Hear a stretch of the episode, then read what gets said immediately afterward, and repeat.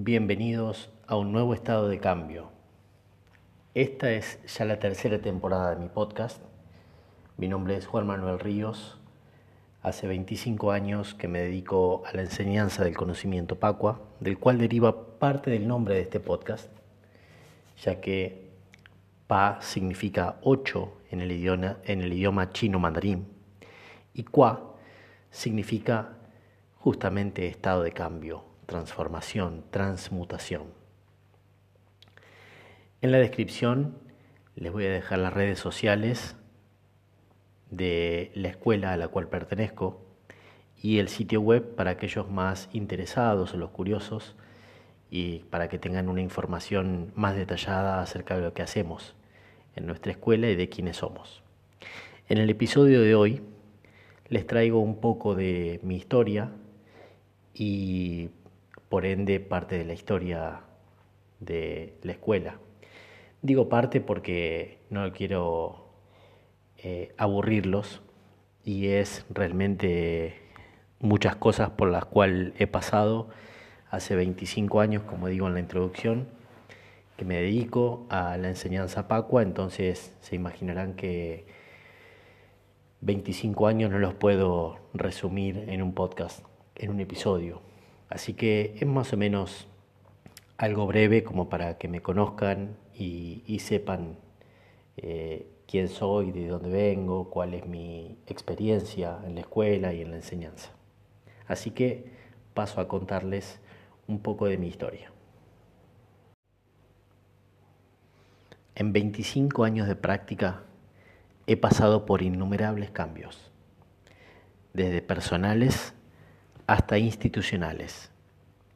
Todos ellos han sido muy positivos, ya que gracias a estos hoy estoy donde estoy. He dejado personas, lugares de práctica, costumbres y momentos de lado para hacer otros pasos hacia la evolución, hacia el progreso. Y digo personas, lugares de práctica, costumbres, momentos, porque hasta obtener el cinturón azul en la línea de arte marcial en la escuela de Pacua, yo vivía en la ciudad de Gualeguaychú, en la provincia de Entre Ríos, Argentina. Y parte de esta historia, mis comienzos, mis primeros pasos en Pacua, lo cuento en uno de los primeros episodios del podcast, así que no voy a ahondar mucho en esto para no volver y, ser repetitivo. Así que si les interesa, está en uno de los primeros episodios donde cuento cómo ingreso a Pacua, por qué llego, etc. Pero a, a modo de rasgos generales, Cuento que he dejado personas, obviamente, dejé mi familia cuando yo era cinto azul, ya que me mudé a la ciudad de Chicago, estado de Illinois, en Estados Unidos, para estudiar Pacua, justamente, gracias a la invitación de un amigo y compañero de práctica de Pacua. Y bueno, allí estudié con muchos maestros en Chicago, maestros con grados muy altos, con muchísima experiencia. Allí logré obtener el cinturón negro, mi primer cinturón negro fue en arte marcial y fue en Chicago, de uno de los maestros que recuerdo muy gratamente el momento imborrable en el que recibí mi cinturón negro y luego viví en Madrid un tiempito, unos meses estuve en Madrid, en España, también practicando Pacua en, en la escuela de allí. Estuve dictando unas clases en un colegio, en una universidad y bueno, esa experiencia, aunque corta, fue muy, muy enriquecedora. Digo corta porque duró unos meses nada más. Luego me volví a Argentina y luego me mudé a Córdoba donde he pasado el resto de, mis días hasta el día de hoy. y espero seguir, por lo menos no tengo planes de, cambiar de ciudad todavía y ya he formado una familia, con lo cual eh, ya la decisión no es, eh, no es de a uno, sino que la decisión de una hipotética mudanza sería de a tres. Así que ya es diferente, no es ni, ni más fácil ni más difícil, es simplemente diferente. Pero bueno, con, eso, con esto quiero explicar eh, por qué digo he dejado personas de lado, siempre voy dejando amigos, eh, hay amigos que no veo desde hace 25 años en Gualeguaychú. Y en ese momento dejé mi familia que después obviamente la volví a ver, pero eh, dejé momentos, dejé costumbres, cambios de costumbres, porque al vivir en Estados Unidos todo cambia, el idioma, las costumbres, la comida, etcétera, en España también. Y bueno, pero así como he dejado también personas y momentos y costumbres, también he adquirido otras. He adquirido costumbres, me ha enriquecido muchísimo conocer otros países, otras culturas, otras comidas. Realmente tanto Chicago como Madrid son dos ciudades muy, muy cosmopolitas, así que la variedad cultural es inmensa, es muy rica y realmente conocí de todo en cuanto a comidas, en cuanto a costumbres, escuché un montón de idiomas diferentes, un montón de acentos diferentes. La verdad que eso fue muy enriquecedor y también obviamente hice amigos, lo cual es sumamente enriquecedor. Hice amigos nuevos con quien hasta hoy tengo relaciones.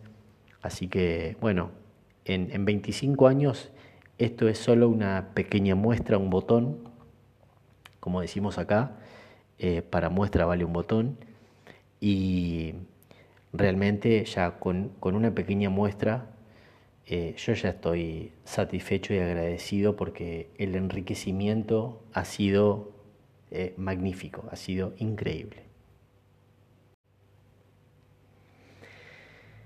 Y en general, en todo el mundo, en presencia de un gran número de escuelas de artes marciales y demás actividades, en general, con tantos vicios algunas, no generalizo, obviamente, no son todas, muchas con malas costumbres, muchas con inclinaciones por la competencia, muchas con hábitos que no son tan sanos.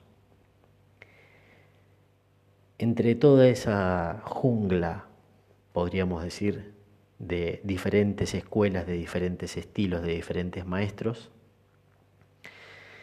para mí es importante destacar que pertenezco a una escuela que cumple con la seriedad requerida en el rubro, con el profesionalismo de quienes nos dedicamos a la enseñanza, es decir, de la sana transmisión tradicional, empezando hoy por nuestra cabeza institucional, nuestro director, el maestro Fratantoni, que es el que mantiene esa tradición, mantiene esa forma de enseñanza, obtenida de su maestro Giordano directamente y que el maestro Fratantoni siempre nos inculca esto de la seriedad, del profesionalismo en la enseñanza.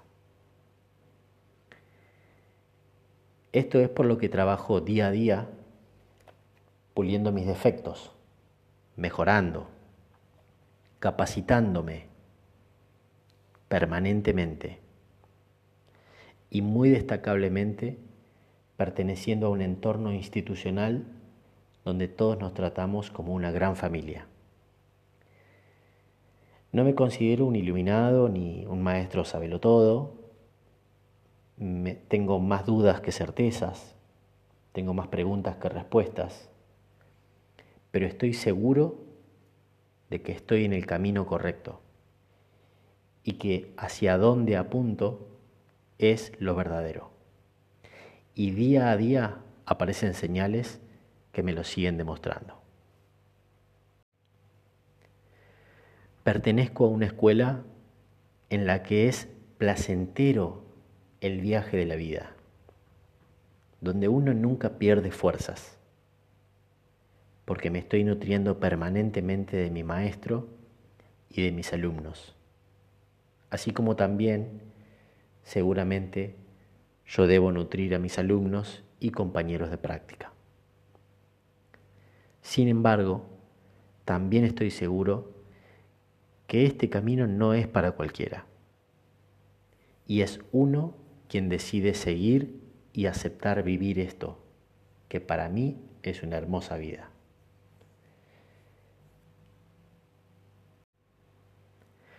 Nuestra escuela tiene un nombre en inglés a nivel mundial que es World Pacua, como Pacua Mundial. Y luego como una especie de eslogan en inglés también que dice Martial Arts and Health, que es como artes marciales y salud, ¿sí? Eh, simbolizando que tenemos artes marciales, como la parte de Pacua, arte marcial, el Tai Chi es un arte marcial interno, pero también tenemos salud, no solamente a través de esas actividades en sí, que son las artes marciales, que también son para la salud, sino que artes también eh, abocadas directamente a la salud, como el tai chi, el qigong, la arquería, la práctica de armas o espadas, la práctica de energía que contiene todo el conocimiento de medicina tradicional china, el feng shui, las líneas de sanación. Esta escuela, también como un cuerpo vivo, ha pasado por cambios que yo considero de mejoramiento a lo largo de la historia, para agarrar más fuerza en su crecimiento. Esta organización se caracteriza por el trabajo en equipo como familia. De hecho, los trigramas o grupos de tres líneas combinadas entre líneas yin o quebradas, cortadas al medio, o líneas yang, que son las líneas enteras o sólidas, que forman nuestro patrón, los ocho trigramas. Ese patrón, esos trigramas, están organizados en una estructura familiar, según la filosofía china. Por eso el símbolo tan fuerte de trabajar siempre como familia y tratarnos familiarmente entre nosotros. Y resaltar el valor de la familia, del grupo familiar. Y trabajamos al mismo tiempo con la seriedad que requiere este tipo de trabajo, con la transparencia, con el profesionalismo, con la rectitud, y con el trabajo constante, sobre todo en nosotros mismos, entre muchas otras cualidades. Nuestra escuela aspira a mejorar la vida de las personas a través de la práctica de sus actividades, que nosotros llamamos maestrías, y los seminarios, que son como una especie de posgrado donde se aprende lo la parte del conocimiento superior en los últimos cintos o los cintos más altos y en cada grado de cinto negro. Nosotros le llamamos grados a las puntas doradas en el cinto negro, eh, equivalente a la palabra dan que usan en las líneas japonesas, primer dan, segundo dan, tercer dan. Bueno, nosotros le llamamos grados. Nosotros, por disposición del maestro, en cada país a todo se trata de llamar por su nombre en el idioma de ese país. Por lo tanto, nosotros no, utilizamos eh, la palabra china, aunque el origen del conocimiento es chino, sino que utilizamos la palabra en español que es la palabra grado. Primer grado, cinturón negro segundo grado, cinturón negro tercer grado, etcétera. también hacemos mucho hincapié en la confraternización, en pasar momentos, momentos placenteros en familia, justamente, que son nuestros compañeros de práctica, nuestros alumnos, nuestros maestros. Siempre que sea posible, nosotros insistimos en juntarnos, en comer juntos, en hacer eventos, que sea algo más que pasar una hora de clase dos veces por semana. Y este trabajo es no solamente para nosotros a nivel interno, sino para hacer que nuestro planeta sea nuestro mejor recinto, nuestro mejor recinto de práctica. Como toda institución, tiene normas, obviamente, o pautas de comportamiento, que en definitiva son normas de respeto, de respeto mutuo, que no interfieren para nada con el cariño entre los miembros. Es una institución no religiosa. El practicante de Pacua puede creer en algo superior o no creer en nada, creer en muchos dioses o en uno solo, creer en lo que sea, en la energía, en los fantasmas, en la naturaleza, eh, creer que el ser humano no está capacitado para entender a, la divinidad, etc. Nosotros no exigimos ningún tipo de fe religiosa, de creencia. Por lo tanto, en nuestras clases participan miembros de todas las religiones y miembros que no tienen ninguna también. El método de enseñanza en nuestra escuela es tradicional. Tratamos de mantenerlo así a lo largo de, los años, a través del paso del tiempo, que es de boca a oído, o sea, de transmisión oral, como en la antigüedad. No se enseña, por ende, a través de libros, videos o audios. Solamente a través de esto se dan pautas, se, pasan técnicas, pero el verdadero conocimiento es el día a día hablando de boca a oído. Además el conocimiento va cambiando, adaptándose a los tiempos modernos y a las diferentes personas, según, por ejemplo, diferentes idiosincrasias, diferentes ideologías, diferentes costumbres o folclores de cada país, más allá de que la esencia del conocimiento es la misma. Adaptada a una institución de carácter occidental y teniendo en cuenta que difiere bastante a cómo se enseñaba en Oriente en la antigüedad. Antes, en la antigua China no estaban, no, no existía la división en cintos, por ejemplo, y no existía la, la división en maestrías o disciplinas. Antes ibas a clase según los escritos y los documentos que se han encontrado y el maestro le enseñaba al alumno lo que el maestro veía que el alumno necesitaba ese día. Y podía ser meditar dos horas, tres horas, o hacer mucha gimnasia física, o quizá era tirar con el arco durante varias horas, Quizá era transportar agua y observar el agua y estudiar el comportamiento del agua. Y a la clase siguiente, por ahí el maestro le enseñaba a hacerse masajes en los pies. Entonces, el conocimiento es el mismo, la estructura es diferente. Antes se enseñaba según la necesidad del alumno día a día. Y si bien hoy mantenemos eso, pero al mismo tiempo lo dividimos por maestrías. O sea que cada alumno puede hoy en día elegir qué maestría quiere practicar, no solamente según su gusto y necesidad, sino también sus posibilidades físicas.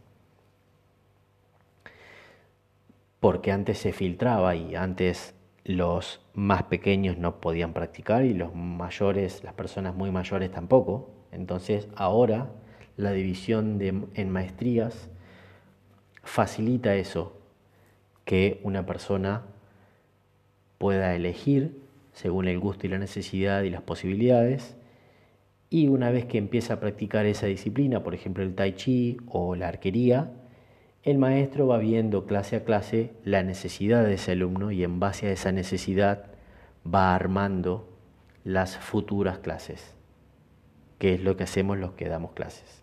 Nosotros vamos viendo clase a clase cada vez que vienen, eh, bueno, programamos para la próxima o para dos o tres clases eh, que vienen futuras, eh, vamos programando, planificando, mejor dicho, ejercicios, meditaciones, movimientos que vemos que los cada alumno necesita. Entonces, como son clases grupales y variadas, vamos armando, planificando clases variadas justamente, donde eh, salpique de forma positiva a todos y cada uno va obteniendo clase a clase un poquito de lo que necesita. También, como parte de esta estructura occidental, la escuela está organizada en recintos, que son lugares de práctica. Digamos, hablando más crudamente, el salón con la colchoneta y una recepción donde el maestro nos espera y nos dicta la clase. En la antigüedad, el alumno iba a la casa del maestro y practicaba en su patio, en el jardín o se encontraba en algún parque y generalmente en la antigüedad el maestro tenía un solo alumno que lo elegía según sus cualidades y tenía que ser de un potencial bastante eh, sobresaliente, digamos. En cambio hoy, en Occidente, una vez que eh, el maestro Giordano trajo el conocimiento, se reorganizó este conocimiento, se adaptándolo a Occidente y justamente lo estructuró en recintos, en escuelas, eh, y también lo estructuró en maestrías, y a cada maestría la estructuró en cintos, que es como se enseñan generalmente creo que en todas o en casi todas las artes marciales, sobre todo las que han llegado a Occidente. Y este, uno va aprendiendo, según la maestría que elige, cinto por cinto, empezando con el cinto blanco.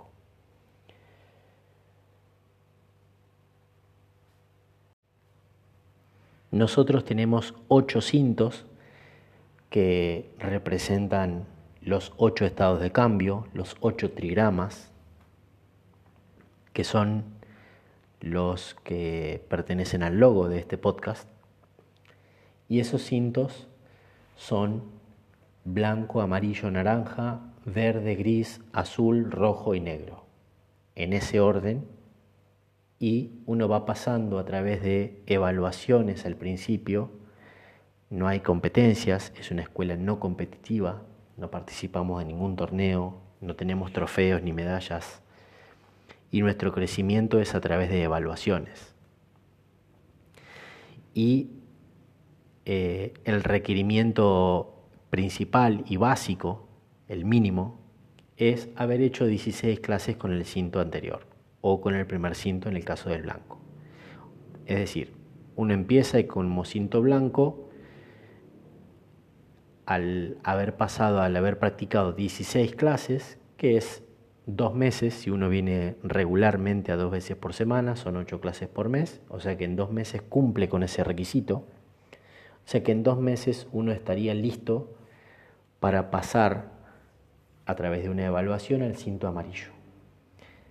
Obviamente no se da en la práctica ya que la escuela dispone de dos momentos al año o tres en algunos años, pero generalmente son dos momentos al año para hacer un evento que se llama itinerancia, le llamamos porque es donde recibimos un maestro itinerante, un maestro que viaja del extranjero, capacitado a un nivel específico para tomar evaluaciones y dar seminarios a todos los, a todos los alumnos y maestros de cada escuela.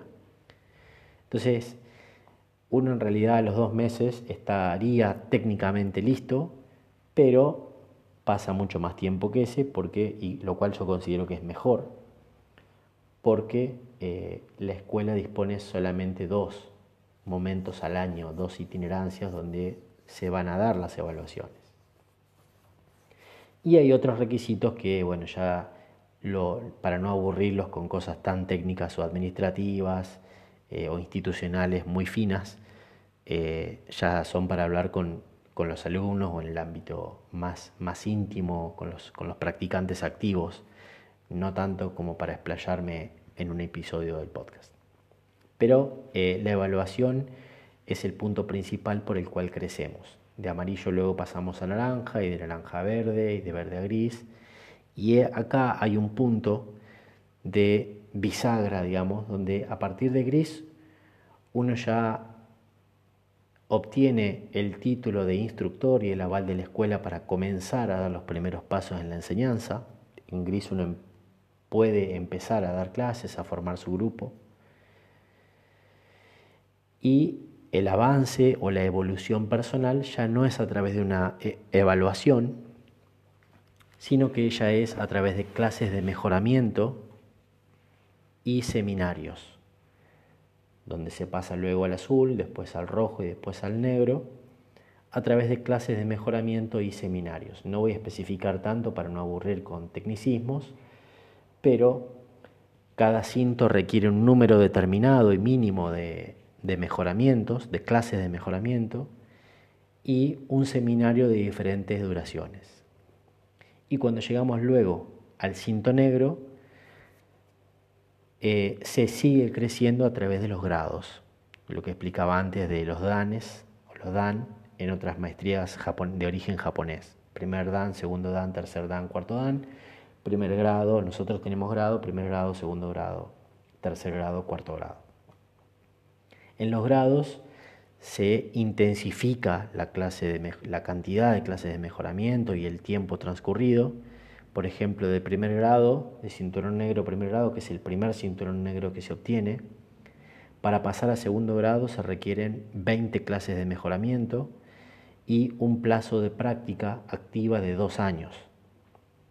Luego, para pasar de segundo a tercer grado, se requieren 30 clases de mejoramiento y un plazo activo de tres años. Y de tercero a cuarto grado se requieren 40 clases de mejoramiento y un plazo activo de cuatro años. Y para quinto grado 55 años y así sucesivamente. Estas evaluaciones, luego los mejoramientos, los seminarios, nos van marcando, como así también midiendo nuestro progreso que es un progreso necesario